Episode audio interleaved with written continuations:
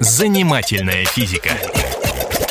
Здравствуйте, это Игорь Зырянов, программа о нас с вами и о том, что нас окружает. Различают ли кошки и собаки цвета?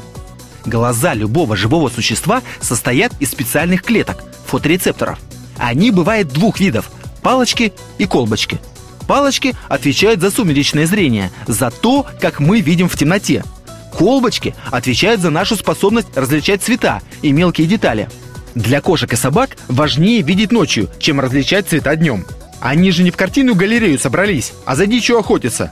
Поэтому у них палочек больше, чем колбочек. Собаки и кошки лучше видят в темноте, чем человек. У человека же больше колбочек. У нас присутствует три типа колбочек, а вот у кошек и собак их всего два. Поэтому они различают цвета, но не все.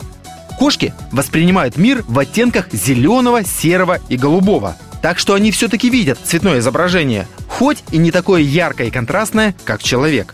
Собаки не различают красный цвет. Такая их особенность похожа на дальтонизм у людей.